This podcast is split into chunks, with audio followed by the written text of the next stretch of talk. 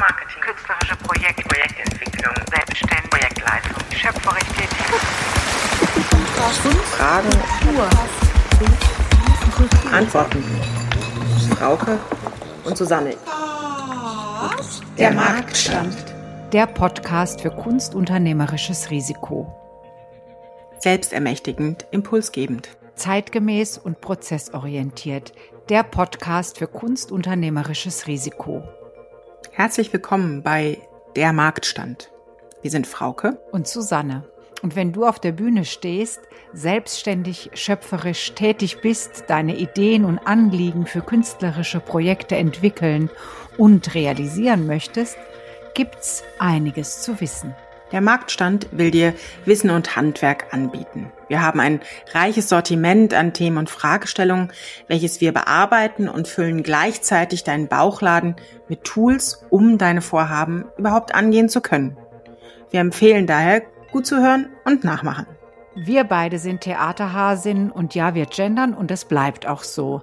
Wir sind studierte Musikerin und Regisseurin, Kulturmanagerinnen, Aktivistin, Netzwerklerin und wir sind beide solo selbstständig in der Kulturwirtschaft. Wir sind Expertinnen in Fachbereichen wie Kulturmarketing, Projektentwicklung und oder Projektleitung.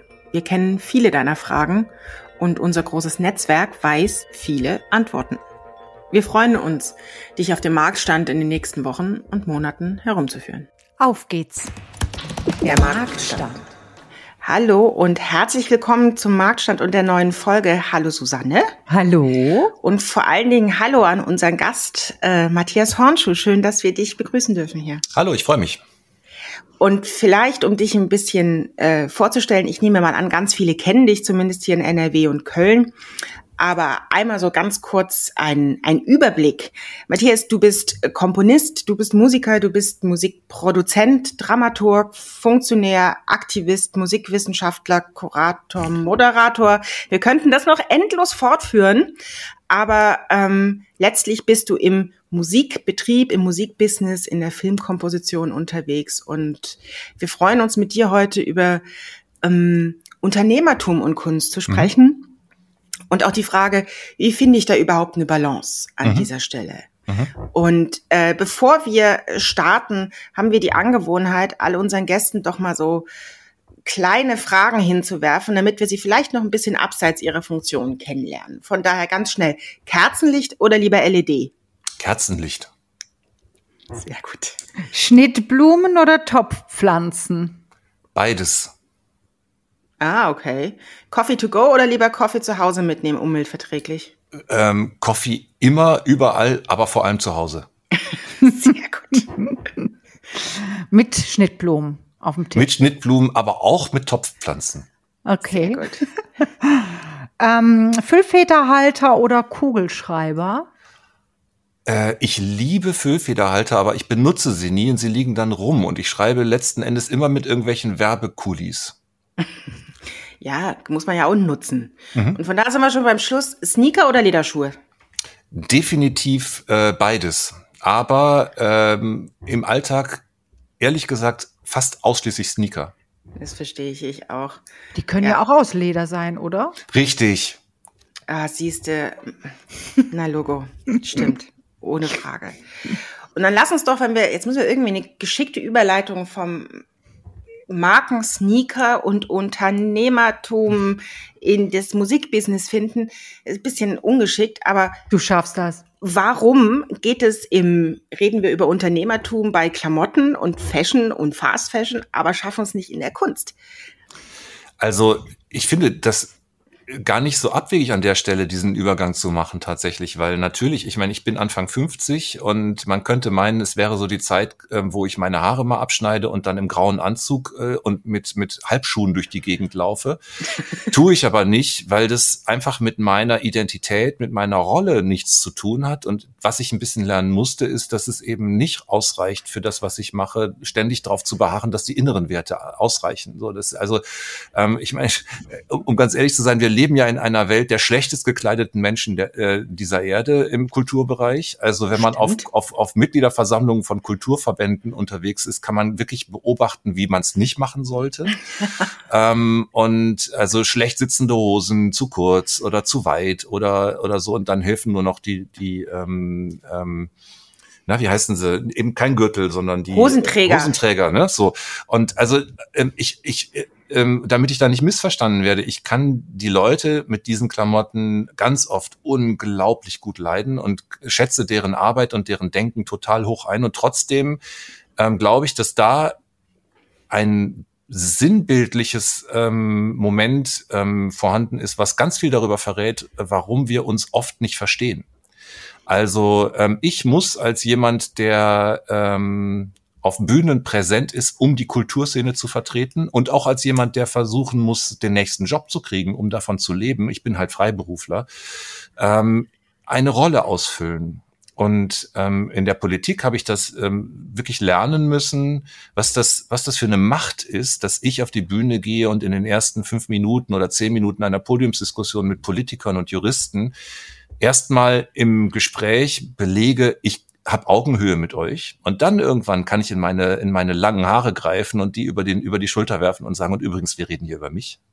Und dann sind die anderen raus ja, das ist also, ähm, das ist ein Teil des, also ein performanter Teil, der ganz viel mit mit ähm, mit einer professionellen Rollenausfüllung zu tun hat in dem, was wir tun. Ich glaube, ich weiß gar nicht, ob ihr dahin wollte zu diesem Thema, aber ich glaube, das ist doch ein guter ähm, Start. Ja, Super. aber also Sneaker zum Beispiel oder meine langen Haare, die übrigens überhaupt, überhaupt keine Absicht sind, aber das wäre ein anderer Podcast, den wir dann machen müssten. ähm, das, ähm, das hat was, ähm, das hat für mich durchaus eine, eine starke Symbolkraft, weil ich glaube, dass ein Teil des Problems, was wir damit haben, dass wir so ungerne über Geld reden und dass wir, äh, wenn wir nicht über Förderung reden und dass wir so ungerne über ähm, den, den Anspruch auf ein angemessenes Einkommen oder eine äh, angemessene Vergütung von Kulturschaffenden und KünstlerInnen sprechen, also ein Teil des Grundes, warum das so ist, liegt darin, dass wir uns ja im Grunde genommen darauf verständigt haben, dass Künstler erstens Genies sein müssen und zweitens nicht kein großes Gewese darum machen, dass sie es nun mal sind. Ja? Und dann haben wir äh, immer diese, diese, diese merkwürdige Spreizung zwischen Beruf und Berufung. Ja, und, und es gibt immer Leute, die darauf beharren, äh, wenn es Berufung ist, dann muss es ja nicht Beruf sein und dann sollte man auch nicht über Geld reden müssen. Und das ist natürlich kompletter Schwachsinn. Das ist völlig verantwortungslose Kacke. Ja, und da werde ich auch sehr grundsätzlich an der Stelle, weil natürlich wir auch als die ältere Generation, also sorry, dass ich das so sage, aber ich war ganz lange überall immer der Jüngste in allen Gremien und das ist selbst bei mir inzwischen vorbei. Und ich habe inzwischen den Eindruck, dass, dass ich zu einer Generation gehöre, wo wir eine Verantwortung dafür haben, dass in Zukunft Leute die Kultur machen, die Kunst machen, die Musik machen, das auch noch als Beruf machen können. Und auf diese Weise ihrer Berufung nachgehen können, auf einem professionellen Niveau. Und das ist nicht nur so, dass das was für uns mit Selbsterfüllung zu tun hat, sondern das hat was mit einer gesellschaftlichen Nachhaltigkeit zu tun. Wie soll denn ein, ein eine, eine Nation ähm, die sich als Wissens, über ihre Wissens Traditionen sozusagen eigentlich eine Identität gibt, äh, also die sich als Wissensstandort, ähm, als innovationsstark und so verkauft, wie soll denn die eigentlich ein Klima äh, ähm, entfalten, in dem Innovation, in dem neues Denken, in dem Aufbruch überhaupt möglich ist, wenn man die ganze Zeit eigentlich immer nur ähm, ähm, darauf beharrt, dass man da, dass man da nicht so ein Gewese machen soll und wenn man gleichzeitig im Übrigen auch immer darauf achtet, dass alle Ausbildungswege möglichst kurz und effizient und berufsorientiert mhm. stattfinden. Also da ist einfach so vieles entglitten und ganz vieles hat im Kern damit zu tun, dass wir diesen Genie-Wahnsinn die ganze Zeit betreiben und dass wir glauben, die inneren Werte seien das, worüber man eigentlich reden müsse und alles, alles drumherum, das sei Shishi und das ist einfach falsch. Ich glaube, dass man sogar vielleicht noch einen Schritt weiter gehen könnte. Es ist nicht nur der Genie-Wahnsinn, sondern auch die damit verbundene ähm, nächste ähm, Haltung. Äh, der Künstler muss auch leiden, um seine Kunst ja, zu machen. Ja, selbstverständlich. Das gehört so. ja dazu. Ne? Also das ist ja nochmal so der nächste Schritt, so das Bohemian-Leben, was wir doch äh, bewusst uns dafür entscheiden. Ja. Und damit ist uns natürlich auch klar, dass wir leider nie Geld verdienen werden und immer irgendwie am Rande äh, rumkratzen. Und was du da beschreibst, ist eben nichts, was irgendwie subkutan ähm, so, so ein bisschen mitschwingt, sondern das ist Programmatik. Also ich werde es nie vergessen, 2009 auf der damals äh, noch gar nicht so alten CO Pop Convention in Köln gab es eine Situation, und ich glaube, jeder, der in dieser, der da, der da der dabei war, wird sich da ganz lebendig dran erinnern, wo diese Veranstaltung einmal im, äh, im, im inzwischen ja längst äh, schon lange geschlossenen Opernhaus in Köln stattgefunden hat. Ähm, und zwar in der Kantine, also mit Blick auf mhm. den Vorplatz. Und da saßen 250 Leute, die meisten in Schwarz, viele mit langen Haaren, ähm, in, in, diesem, in, diesem, in diesem Saal. Und vorne saß Thomas Krüger, der, der Chef der Bundeszentrale für politische Bildung, einer der größten Förderer, eine, ein, einiger unserer wes wesentlichen Gegner in Vergütungsfragen und, und äh, schlug die Beine übereinander äh, in seiner festbestallten Position als Direktor, wahrscheinlich sechsstellig vergütet und so und sagte, er persönlich glaube ja, dass ähm, echte Kunst ohnehin nur aus, ähm, aus prekären Verhältnissen kommen könne. Und da ging ein, also das, das war ein, also da hätte man eigentlich den Begriff Aufschrei definieren müssen in dem Moment, weil es war wirklich so, man hat gemerkt, dass ein Aufruhr durch diese 250 Leute ging. Und ähm, da, da es hat, hat eine dermaßen Wut gegeben, die sich in diesen drei, vier Minuten danach in diesem, in diesem Saal zusammengeballt hat dass ich glaube, dass für ganz viele, die daran beteiligt waren an diesem Moment, da so eine Art Entflamm Entflammung geschehen ist, weil das auch noch ins Gesicht gesagt zu bekommen, was man längst geahnt hat, das hat wirklich das fast zum Überlaufen äh, gebracht. Ja, ich möchte einmal einhaken, ähm, was mich immer wieder also das ist natürlich alles nachvollziehbar. Wir kennen es alle auch aus unserem eigenen Schaffen, vielleicht aus früheren Tagen, dieses Aushalten, dieses darin Verharren. Und das ist für mich ein äh, absolutes Rätsel. Was ist deiner Meinung nach der Grund dafür? Wir spüren doch tagtäglich in unserer in unserem künstlerischen Dasein, dass wir ähm, Geld verdienen müssen und dass wir unternehmerisch denken müssen was, wo um Himmels Willen ziehen wir uns selber diesen Hemmschuh an mhm. und verharren da drin? Mhm. Also warum ist hier bei so klugen Menschen Wissen und Handeln so weit ja. auseinander?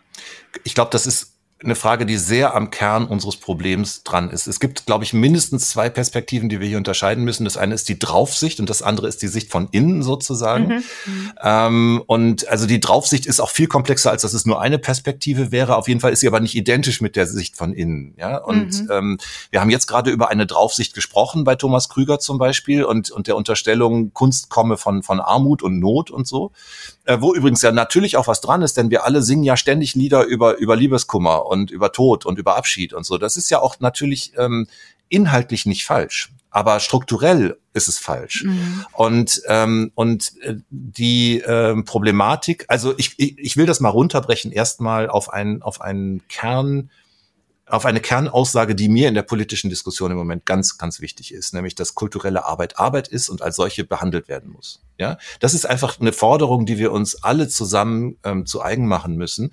Und äh, wenn wir auf die auf die äh, Corona Pandemie und die Maßnahmen, ähm, die sie flankiert haben, in den letzten zwei Jahren gucken, werden wir feststellen, dass es eben keine Gleichbehandlung gibt. Absolut. Es hat, es hat äh, zig Milliarden gegeben, die in das Instrument Kurzarbeit reingeflossen sind, und zwar aus Steuermitteln, keineswegs aus Rücklagen der, der äh, Bundesanstalt für Arbeit. Die waren nämlich schnell verbraucht. Ja? Mhm. Und es hat zwei Milliarden gegeben, die in die Kultur- und Kreativwirtschaft und in die Kultur als äh, Förderkultur hineingeflossen sind. Und damit haben sich alle gebrüstet und haben gesagt, ey, wir haben euch zwei Milliarden gegeben. Das ist aber noch nicht mal ein Zwölftel von dem, was in, in, in das Instrument Kurzarbeit reingeflossen ist. Und wenn man da nicht erkennt, dass wir es mit einer Ungleichbehandlung zu tun haben, dann, dann hat man irgendwas ganz grundsätzlich nicht verstanden. Und das ist das zweite Problem. Man hat uns grundsätzlich nicht verstanden. Man versteht nicht, wie wir ticken. Man versteht auch nicht, dass bei uns eben, und da bin ich ein bisschen uneinig mit dir, Susanne, ich, äh, dass bei uns ähm, eben die intrinsische Motivation, die kaufmännische äh, Rationalität überwiegt. Also es ist ein anderes Mindset, was du in wesentlichen Teilen in der Kultur hast. Und das kann ich deswegen so gut beschreiben, weil ich selber einer derjenigen bin, über die ich auf diesen Bühnen ständig rede. Ich kann wahnsinnig gut als, als politischer Akteur ähm, erklären, wie es ist. Und in dem Moment, wo ich in meine Rolle als Künstler schlüpfe, fällt es mir schwer, das zu rationalisieren und das in Handeln umzusetzen, weil ich nämlich nicht weiß, was meine Leistung eigentlich wert ist, weil ich nicht weiß, ähm, wie ich das hinkriegen soll, dass ich jemandem gegenübertrete und darauf beharre, dass ich eine äh, Vergütung in einem bestimmten Umfang kriegen soll, weil mhm. ich nicht genau weiß, warum eigentlich für irgendeinen Filmproduzenten meine Kompositionstätigkeit oder meine Qualität einer Leistung ähm, so brillant sein sollte, dass er ausgerechnet mich wählt ähm, und warum ich mich eigentlich und auf wie, in welcher Weise ich mich eigentlich unterscheide von den Wettbewerbern in diesem Markt, die oft auch noch meine Freunde sind. Ja, und das ist nämlich auch noch so ein Punkt. Wir haben Netzwerke, die uns tragen, die uns den Rücken stärken, die uns aber natürlich auch binden. Und ganz viele von uns sind überhaupt nicht bereit, in, in einen Wettbewerb zu gehen, der mit Ellbogen die anderen wegstößt, sondern wir wollen eigentlich ähm, ein, ein Stück weit auch ein Kollektiv haben, was uns schützt. Wir sind aber gleichzeitig individuell unterwegs und individuell ausgeliefert. Und das ist wahnsinnig kompliziert. Und ich glaube, da sprichst du auch was an, ähm, also da spreche ich jetzt auch aus meiner Rolle als Künstlerin. Ähm, das, was ich bieten kann, ich habe ja nicht mal ein Endprodukt. Ich kann ein Endprodukt nicht generieren ohne eben dieses Team, diese, mhm. dieses Kollektiv, dieses genau. Drumherum. Das bedeutet, ich kann einen ein Denkprozess starten. Ich kann einen Weg bauen, also eine klassische, so einen klassischen Wissenstransfer, Entwicklungsweg. Ähm, und was ist der Wert? Also wie, wie bemesse ich den, ähm, um überhaupt äh, diesen Weg gehen zu können? Genau, und für meine Welt auch nochmal umso relevanter, als ich für den Film arbeite. Das heißt, ich mache, selbst wenn ich eine Komposition ganz alleine komponiere, aufnehme und produziere, also ich, bei uns muss man ja rechtlich immer unterscheiden, das Werk herzustellen ja. und dessen Aufnahme zu realisieren. Ne? Ja. Das kann ich alleine machen. Hilft aber nichts, weil dann kommt ein Film und da haben 80 Leute dran gearbeitet oder 180 oder vielleicht auch 800 und ja. ohne die würde der Film nichts werden. Und ob ich da jetzt alleine eine Musik rein tue oder nicht, ändert überhaupt nichts. wenn es zwölf wären, würde das den Film vielleicht in der, im, im, Inhalt verändern, aber strukturell nicht. Das heißt, dieses, dieses, diese, diese, ähm, ähm, dieses Moment, dass wir individuell ähm, eingebunden sind in Kollektive, in, in, in Teams ähm, und dass das schwer ist, das auseinander und voneinander zu kriegen. Das haben wir eigentlich, glaube ich, ähm, systemisch in allen Kulturbereichen. Außer vielleicht, wenn ich wirklich einen Roman schreibe und mir nicht reinreden lasse von meiner ähm, ähm, Lektorin. So, ja, was nicht passiert äh, in, in der Realität. Also selbst da ist es nämlich nicht so, sondern da gibt es eben auch noch eine Marketingabteilung und ein Lektorat und eine Redaktion und so. Ne? Ähm, aber ähm, da merken wir auch schon wieder, dass, dass eben diese Vorstellung des, des Genies, was sich, was sich selbst etwas entreißt aus seinem Inneren, das mag ein Teil dessen sein, warum einer von uns attraktiv ist für ein Team oder für einen Abnehmer oder für einen, für einen Job. Aber letzten Endes ist es nicht das, was wir in der Realität dann wirklich tun. Das ist also ähm, was, was uns, glaube ich, allen schwerfällt, nicht allen, aber tendenziell strukturell sehr vielen, das ist das ähm, äh, Unterscheiden der individuellen Rollen in bestimmten Gegebenheiten, in bestimmten Strukturen und ähm, der, der wirtschaftlichen, rechtlichen, äußeren Bedingungen, in die man sich halt einklinken muss. Und da kann es eben sein, dass ich einen ganz wesentlichen Impuls zu einem kollektiven oder gemeinschaftlichen Effort irgendwie anstoße, beitrage und trotzdem mein Beitrag nicht solitär die Bedeutung hat, von der ich glaube, dass er sie hat, sondern nur gemeinschaftlich auch realisiert werden kann. Ja, jetzt sind wir natürlich sehr weit auch in der schöpferischen Arbeit, wo es, mhm. wo genau diese Problematik dann auch sehr viel größer und stärker in, in, äh, in Vorschein tritt. Wenn ich jetzt äh, engagiert werde für eine interpretatorische Arbeit, dann hat, ist das äh, etwas geringer und trotzdem haben auch in diesem Bereich natürlich die Leute äh, Schwierigkeiten, ihren Wert zu bestimmen. Jetzt haben wir ja ziemlich konkret schon gefasst, wo die Problematiken liegen und die Schwierigkeiten, die Herausforderungen.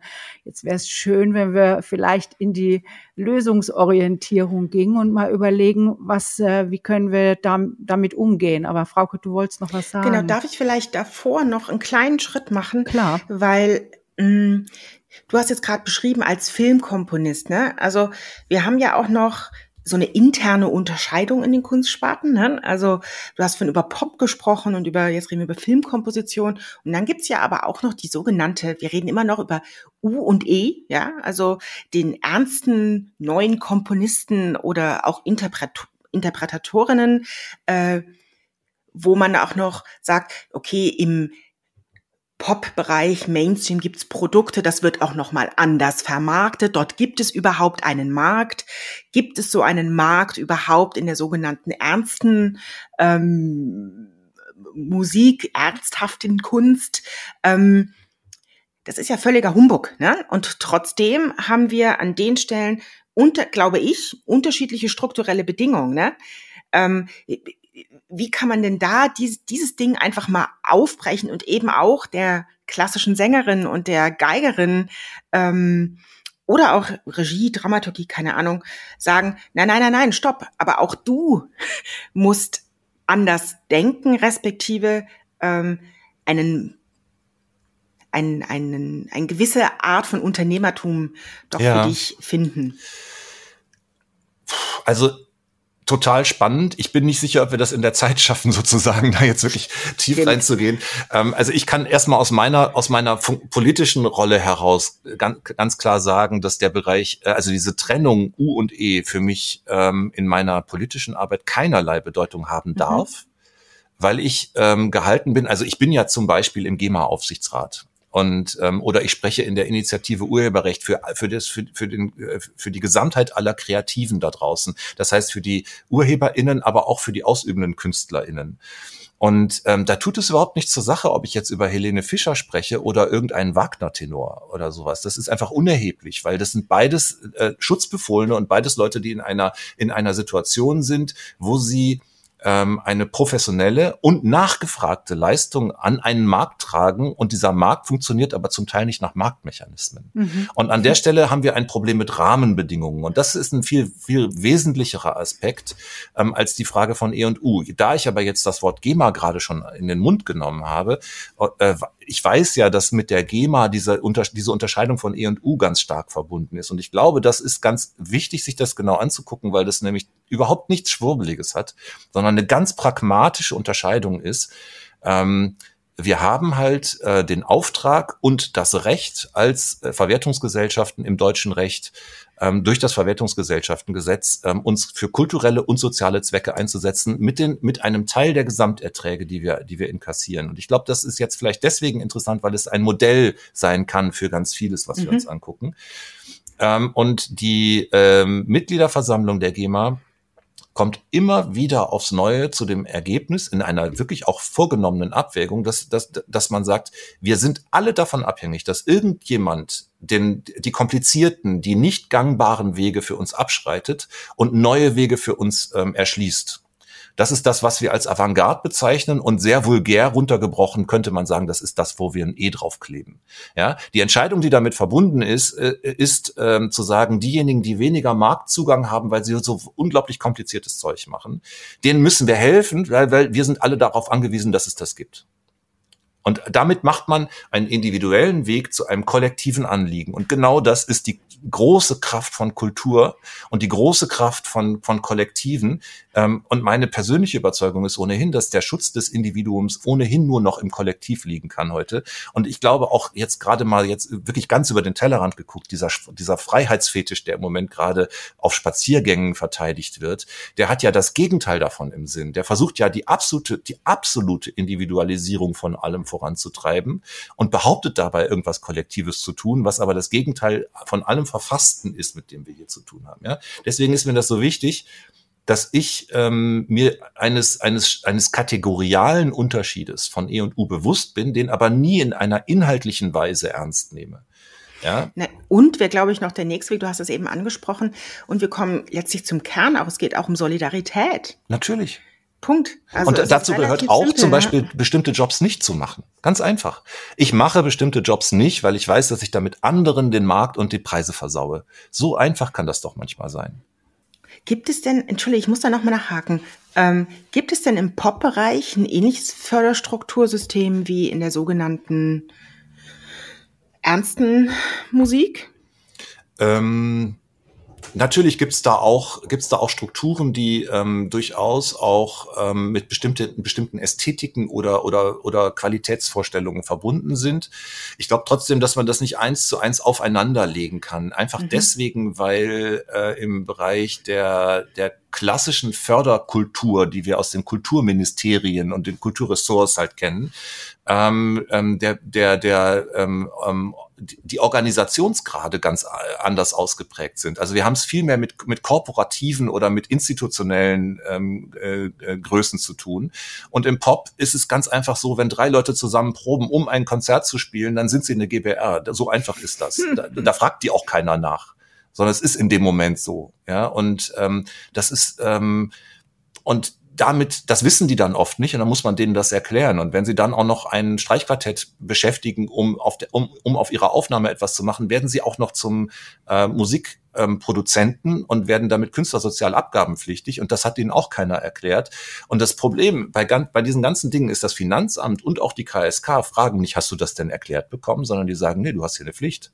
Und wenn du ja. der nicht nachkommst, dann ist das ein, ein, ein, äh, ein, ein ähm, äh, Straftatbestand ja, ähm, den man fünf Jahre äh, rück, rückwirkend auch ähm, nach, nachverfolgen kann.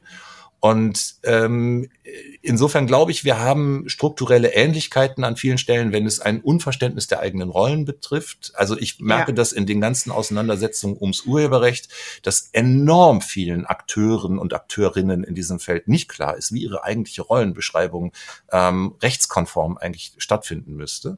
Mhm. Und daran hängt natürlich wiederum der ganze ähm, ähm, äh, der ganze Weg der, der Erlösmodelle und der, der äh, Wertschöpfungsketten, ähm, ähm, Ketten, die dahinter hängen. Und äh, wenn ich und und ich kann das auch aus meiner eigenen Praxis ähm, äh, beschreiben. Als ich Profi wurde, das war im Jahr 2003, als mein Bruder und ich den Auftrag bekamen, für WDR 5 das gesamte Sendedesign zu machen. Also wir haben den, die komplette Radiowelle mit, mit, mit Jingles und Sendevorspenden und Betten und so ausgestattet. Ein Riesenjob für uns. Ähm, und wir haben sofort alle Jobs auf, äh, hingeschmissen und nur noch das gemacht, weil es gar nicht anders ging. Und, ähm, und wir sind auch richtig gut behandelt worden. Also ich könnte mich da jetzt nicht beschweren. Aber was wir nicht wussten, ist, dass es damals aus urheberrechtlichen Gründen pragmatisch viel, viel sinnvoller gewesen wäre, getrennte Rechnungen für unseren Leistungsschutzbereich und für unseren urheberrechtlichen Bereich ähm, auszufertigen. Wir haben aber alles in einen Vertrag geschrieben und alles in eine Rechnung geschrieben. Und damit haben wir im Bereich der Tantiemen, im Leistungsschutzrecht einfach, ähm, ich glaube, 75 Prozent nicht bekommen, die uns, äh, die wir hätten kriegen können. Das ist ein Handwerk handwerklicher Fehler. Da ist noch nicht mal so, dass man sagen kann, irgendjemand hat einen großen, hat, hat, hat sich schuldhaft ähm, ähm, gemacht, äh, uns irgendwas unterschlagen zu haben, sondern wir haben einfach handwerklich uns nicht gut genug vorbereitet gehabt in der Situation. Und deswegen versuche ich meinen Studierenden zum Beispiel immer zu erklären, dass sie einfach nicht irgendwelche Verträge unterschreiben, sondern jemanden fragen, der sowas vorher schon mal gemacht hat, und zwar am besten schon 10, 20 Jahre lang, dass sie einen Anwalt mitnehmen müssen das ist ein sehr wichtiger Hinweis, genau. weil wir nämlich da auch genau bei unserer Zielgruppe im Endeffekt sind und ähm, für die ist es wahnsinnig wichtig, wirklich äh, klare Hinweise zu kriegen, wie kann ich es denn anders oder besser machen. Häufig, ähm, das ist jedenfalls das, was bei uns ankommt, dass in diesem Bereich die Ausbildung an den Hochschulen noch nicht so ganz zeitgemäß ist, nicht an jeder Hochschule, ich will das gar nicht pauschalisieren, aber es ist eben, es, äh, das ist das, was bei uns ankommt, sonst würden sich die Menschen ja anders und verhalten. Es mangelt da auch oft an der Eigenverantwortlichkeit oder auch der Fähigkeit ja. zur Eigenverantwortlichkeit in irgendeiner Form und auch eine, eine, ja, da sind wir wieder an dem Punkt. Also man spürt und man erfährt, dass es nicht, in, nicht richtig läuft oder mhm. dass ich nicht genug weiß und gleichzeitig was kann ich tun? Also wo liegt die Lösung? Ja, also da habe ich natürlich über meine politischen Funktionen wirklich viel mit zu tun gehabt in den letzten 20 Jahren. Ich habe einfach auch im, in, in Wissenschaftsministerien gesessen und den Leuten gesagt, ey, ihr müsst jetzt einfach mal dafür sorgen, dass die Leute, die künstlerische Ausbildung auf eure Kosten im Übrigen ähm, durchlaufen, auch erklärt kriegen, wie sie danach davon leben können. Und im Übrigen sollten wir doch vielleicht auch drüber nachdenken, ob wir den Markt, für den wir jemanden ausbilden, ähm, äh, so einrichten, dass er in Zukunft auch noch existieren kann. Da sind wir schon wieder beim Thema Rahmenbedingungen. Mhm. Ja, das ist, es ist eine Nachhaltigkeits- und schlicht und auch, schlicht auch eine generationelle Verantwortungsfrage, für eine Art Verantwortlichkeitsfrage, die man da an die Politik und an die politische Verwaltung stellen muss. Aber ähm, ich glaube, wir können, nachdem wir jetzt ähm, 20, 25 Jahre lang intensivst ähm, Lobbying betrieben haben für dieses Verständnis, was du auch gerade angesprochen hast, Susanne, dass, dass, es, dass nämlich, dass es nicht reicht, acht Stunden am Tag Geige geübt zu haben, sondern dass man auch wissen muss, welche Rechnung man dafür stellen darf und wie man überhaupt eine Rechnung schreibt. Ja, ähm, Ähm, da ist im Moment, glaube ich, ein Paradigmenwechsel zu verzeichnen, äh, im Bereich der Hochschulen auch. Und das ist auch echt überfällig. Vielleicht ist es auch zu spät. Ähm, und ich glaube sogar, ähm, dass man auch ein bisschen aufpassen muss. Ähm, ich bin ja nicht dafür, die originär künstlerische Haltung und die originär künstlerische Ausbildung in irgendeiner Weise zurücktreten zu lassen, um umso mehr Urheberrecht zu pauken oder sowas, ja, oder Rechnungswesen, äh, sondern ich glaube einfach, dass wir, dass wir mentalitätsmäßig, bewusstseinsmäßig dahin kommen müssen, dass wir eher verstehen, dass in, de, in, den USA zum Beispiel kein Künstler jemals einen Job annehmen würde, ohne vorher geklärt zu haben, zu welchen Bedingungen das stattfindet. Und bei uns sagt man, ja klar, mache ich. Und dann ähm, hat man gespielt und danach fängt man an, mit demjenigen, der der Veranstalter war, darüber zu sprechen, ob es eigentlich auch Geld gab.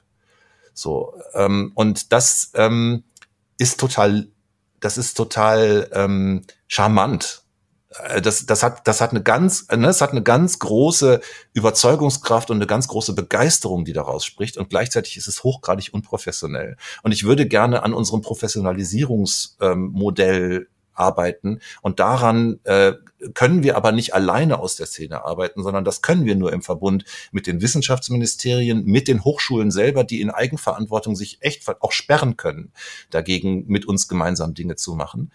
Und da kommt auch wieder ein Aspekt von Rahmenbedingungen mit rein.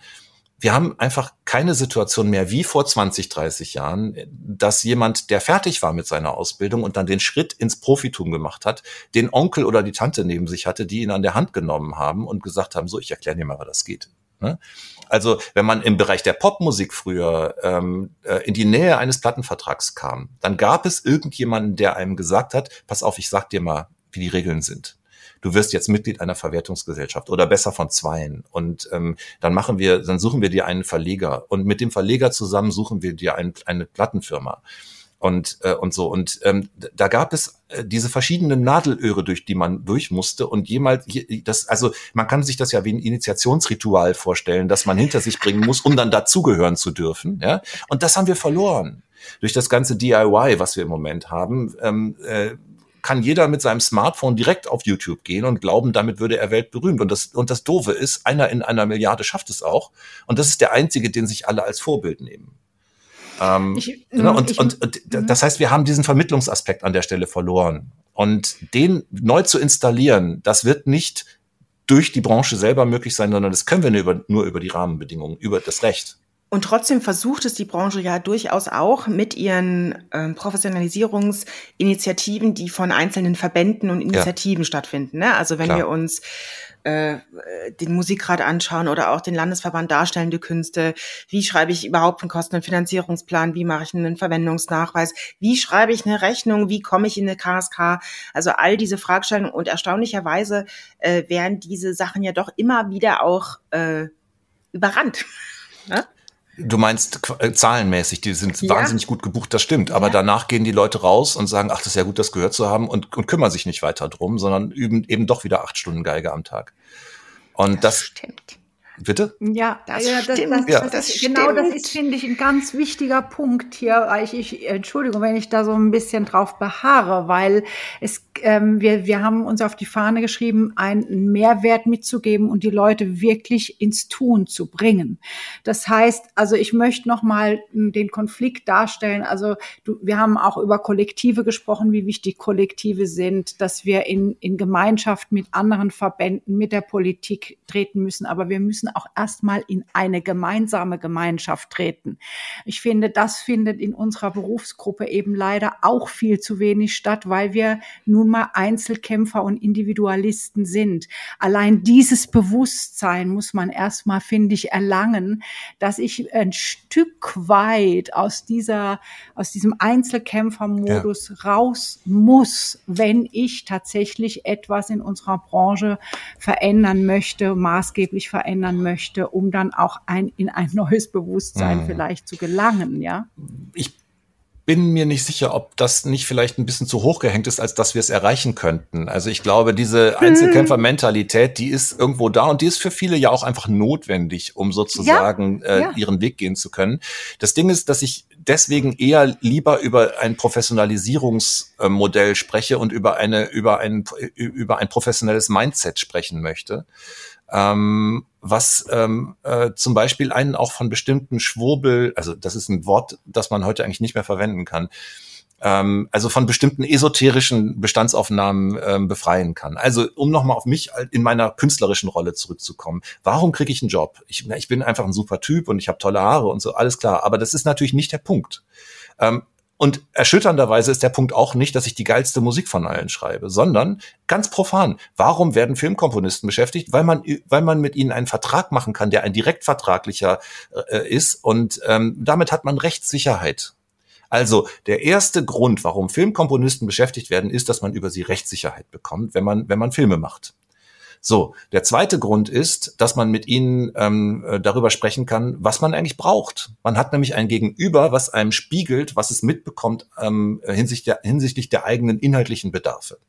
Und das hat nichts mit meinem, äh, mit meinem musikalischen Genie zu tun, sondern das hat was mit meiner Fähigkeit, Geschichten zu erzählen und mit meiner, mit, mit meiner Fähigkeit zur äh, Empathie zu tun. Dass ich nämlich mein Gegenüber verstehe, mich einlasse.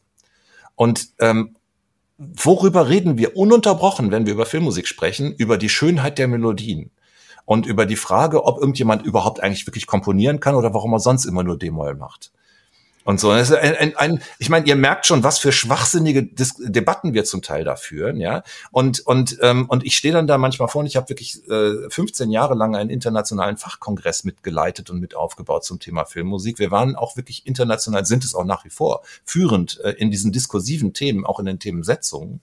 Und ich habe so oft gemerkt, ähm, wie unterausgeprägt jede Komplexität in diesen Debatten und in der, in der Bestandsaufnahme der eigenen Rollen ist.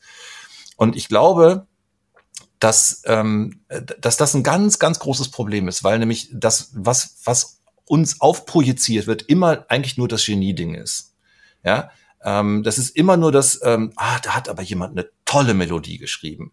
Oder hat aber jemand auch noch einen dritten Akkord in, sein, in seine Komposition reingeholt oder so. Oder, ne? Hast du schon mal gehört, dass jemand da einen A, A6 irgendwie auch noch so, und das ist, das ist so, ähm, klar, wir können natürlich immer ähm, atomistisch auf die Töne gucken, die jemand benutzt. Dann kann man sagen, ah, der kann aber tolle Töne.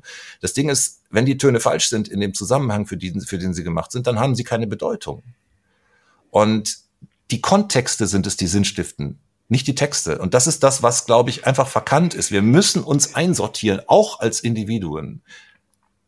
Und das ist vielleicht ein Punkt, was wir unseren, unseren Hörern, HörerInnen mitgeben können, nämlich in diesen Kontexten, die du beschrieben hast, genau sich eine Rolle für sich zu finden, wie man in diesen Kontexten auftritt. Und das bedeutet für unsere Zuhörerinnen letztlich, sich klar zu sein, dass es neben dieser Künstlerrolle, der Überrolle, dem, Individuum, was großartig musiziert, eben auch diese Rolle des Unternehmers gibt, der professionell mit seinem Gegenüber verhandelt. Und dazu gehört, Verträge vorher machen, nichts einfach unterschreiben, in Anwalt drauf gucken lassen, Rechnungen sauber schreiben, äh, alle Bedingungen vorher klären, klären, wo in welchen Verwertungsgesellschaften ich bin, genau. Zuständigkeiten mit dem Finanzamt klären. Ich habe jetzt gerade Diskussionen geführt, ha, wie kann ich mich von der Umsatzsteuer befreien lassen? Leute, das ist ja nun Basic. So, ja. Also das sind so Davon Dinge. Davon abgesehen ist es übrigens auch gar keine gute Idee, aber es ist eine andere Frage, ne? Aber also äh, dein Gegenüber kann nämlich dann keine Umsatzsteuer tatsächlich an der Stelle ähm, äh, abführen. Und also es, man tut sich keinen Gefallen, wenn man sich selber alles einfacher macht, kann es sein, dass man dadurch unattraktiver wird für die anderen. Das stimmt. Trotzdem würde ich mit der Umsatzsteuer da noch ein bisschen da gibt's sicher, also für mich gibt's da durchaus auch Momente, wo es gut ist, dass ich davon befreit bin. So, aber eben auch ich habe das getrennt. Ne? Also ich bin umsatzsteuerbefreit für bestimmte Dinge und für andere Dinge halt nicht. So relativ simpel. Aber sich über diese Rolle bewusst zu werden und diese Rolle genauso zu pflegen und genauso zu etablieren und genauso professionell zu setzen wie das eigene künstlerische Arbeiten und Schaffen. Ich glaube, das ist ein ganz wesentlicher Punkt. Und da kommen wir leider dann dahin, dass man feststellen muss, dass die Zeit, die man zur Verfügung hat, die zwölf Stunden am Tag, eben vielleicht nicht nur der Kunst, sondern eben auch dieser professionellen Rolle mh, hm, ein Stück weit äh, hingegeben werden müssen. Ganz blöd, ich mache mir meinen Plan eine Woche vorher. Ich weiß, was ich nächste Woche mache. Montag muss ich mich vier Stunden um Verträge, Mails, kümmern und so weiter. Ja, und ich glaube, dass man das in sein professionelles Schaffen dringend mit einfließen lassen muss, dass das Ich nicht das passiert. Super, ähm, super Zusammenfassung, auch für eben für unsere Hörer und Hörerinnen gleich. Matthias, ähm, ich ähm, würde vorschlagen, wir müssten noch mal jemanden einladen, der vielleicht über auch über diese Dinge noch mal äh, ähm, spricht, wie das mit einem Steuerberater oder sowas vielleicht auch. Und ähm, das wollte ich jetzt noch sagen. Jetzt habe ich einen Faden verloren. Matthias, sprich du. Ja, okay. Ich wollte da kurz ähm, noch, noch den Ball aufnehmen, der gerade noch in der Luft ist. Ähm, ich glaube tatsächlich, dass man, also sagen wir mal so, aus meiner persönlichen Praxis heraus, ich habe mir einige Jahre lang abverlangt, das alles alleine zu machen. Also Buchhaltung, Steuern, ähm, GEMA-Meldungen, GEMA-Reklamationen, ähm, ähm, KSK-Abrechnung, das ganze Gedöns, um es verstanden zu haben, um zu wissen, wie es geht. Und ich glaube, ähm, ähm, zum Wachsen, zum professionellen Wachsen gehört auch irgendwann ähm, dann auch zu verstehen, dass man das nicht mehr alleine machen muss sondern dass man sich auch Hilfe holen kann. Und das ist auch wieder ein Schritt der Professionalisierung. Was aber eben auch die Erfahreneren von uns wissen, ist, dass wenn man das zu früh tut und wenn man es dann nicht selber lernt, man keine Kontrolle hat. Ja. So, und das heißt, gerade am gut. Anfang, wenn man, wenn man so überhaupt keinen Bock auf den ganzen administrativen Kram hat, wird man sich umso mehr darum kümmern müssen, das zu tun, damit man es dann bei Zeiten irgendwann je, jemand anderem übergeben kann. Äh, Im Wissen darum, dass man schon mitkriegt, wenn irgendwas schief läuft. Also ich finde, wir sollten unbedingt in den Show Notes auch nochmal diese Kurse oder Angebote vielleicht verlinken, wo man eben diese Dinge auch tatsächlich ähm, lernen kann, wenn Mhm. Selbst die KSK bietet's an. Ja. Also, Naja, und ich glaube, es gab selten ein so dichtes ähm, Netzwerk an Workshops, die grundsätzlich sind, wie jetzt im Moment durch die KSK-Situation, weil natürlich, ich, das werdet ihr so genau genauso wissen wie ich, ähm, ich habe in den letzten zwei Jahren unglaublich viel Zeit damit verwendet, mit Leuten gemeinsam Anträge zu schreiben und deren Texte zu redigieren und denen zu erklären, was ein Ermessensspielraum ist und, ähm, und ihnen zu erklären, dass es eigentlich eine ziemlich coole Idee wäre, Geld, was man vom Staat bekommen hat, was man aber nicht für seine Lebenshaltungskosten ausgeben darf, äh, in Aufträge an andere zu, verwa äh, zu, äh, zu verwandeln, damit die anderen davon Lebenshaltungskosten zahlen dürfen. Die können einen ja zurückbeauftragen. Das wäre eine relativ einfache Geschichte gewesen. Und da ist es manchmal wirklich zum Verzweifeln äh, mitzukriegen, wie die Kolleginnen und Kollegen äh, echt den Kopf einfach in den Sand stecken und sagen, ah, das überfordert mich aber. So. hm. Darf ich, Susanne, darf ich, ich sehe, dass du, dass du, dass, dass du auf die Uhr guckst, aber ich muss eine Sache noch sagen, das mit dem Kollektiv ähm, ist so einfach eigentlich. Wir haben in den letzten zwei Jahren so oft diesen Satz gehört, die Kultur hat keine Lobby, was vom ersten Moment an eine Unverschämtheit war, weil es einfach nicht Ja. stimmt ähm, und weil es einfach ein Hinweis da, es ist ein Hinweis darauf, dass, ähm, dass es nicht nur eine Bring, sondern auch eine Hohlschuld gibt. Also Kolleginnen und Kollegen, die das heute immer noch sagen, die sollen bitte sich einfach mal ein bisschen auf die Hinterbacken setzen und gucken, wer was für sie tut. Übrigens überwiegend ehrenamtlich. Und warum sie Stipendien bekommen, die fallen nämlich nicht vom Himmel. Ähm, aber ähm, damit verbunden ist natürlich gleichzeitig der Appell, nicht nur zu sagen, wir haben keine Lobby und wir bräuchten vielleicht eine, sondern dann auch Teil davon zu werden. Ja, ja. Und ähm, also das nächstliegende Kollektiv, mit dem man nämlich diese ganzen Fragen, die wir heute gestreift haben, immer wieder ähm, gemeinsam klären kann, gemeinschaftlich klären kann, das ist der nächstgelegene Berufsverband. Ähm, und, und ehrlich gesagt, ihr merkt es vielleicht auch gerade, da kriege ich auch echt ein bisschen Hals, wenn ich mitkriege, dass Leute zwei Jahre lang erzählen, es gibt keine Lobby für uns, aber dann nicht bereit sind, 75 Euro Jahresbeitrag für einen Berufsverband zu bezahlen. Ja. Da wird's dann auch einfach echt respektlos denjenigen ge- gegenüber, die wirklich die ganze Zeit ähm, ähm, die Arbeit machen. Danke. Und ich bin so froh um eine. Empörung. Danke, danke, danke.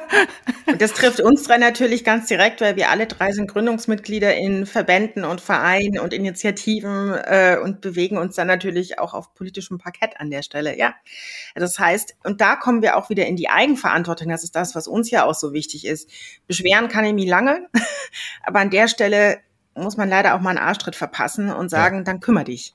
Ja, Ja, und es geht macht. übrigens nicht um die 75 Euro dabei oder 100 oder was auch immer das pro Verband ist, sondern es geht ganz schlicht und ergreifend in diesem demokratischen Gefüge, in dem wir auch sind, um Mandatierung. Ja. Und je breiter das Mandat ist, desto mehr Genau. Gehör finden wir mit den Dingen, die wir für die Leute und mit den Leuten gemeinsam da draußen anrichten können. So, Wie, von daher. wie gut, dass wir die Zeit gesprengt haben. Das war jetzt echt wichtig. Danke, wirklich. So, super. von daher können wir jetzt nur die Aufgabe nach draußen geben, bewegt euch. Genau. Punkt. Lasst uns uns bewegen. Ja, Ja, Mhm. mhm. Amen. schönes Schlusswort. Amen. Ja. So, Das Glaubensbekenntnis. genau. Ganz cool. lieben Dank, Matthias. Sehr gerne. Großartig. Hat Spaß Vielen gemacht. lieben vielen Dank. Dank. Das war der Marktstand. Podcast für kunstunternehmerisches Risiko mit Matthias Hornschuh. Der Marktstand. Fragen, Antworten.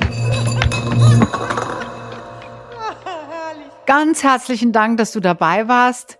Drei Dinge sind uns zum Abschluss noch besonders wichtig. Erstens, wenn dich Fragen oder Anregungen zu dieser Folge oder vielleicht zu dem gesamten Podcast umtreiben, scheue dich bitte nicht, mit uns Kontakt aufzunehmen. Du erreichst uns unter susanne at die-marktfrau.com oder post at fraukemeier.art.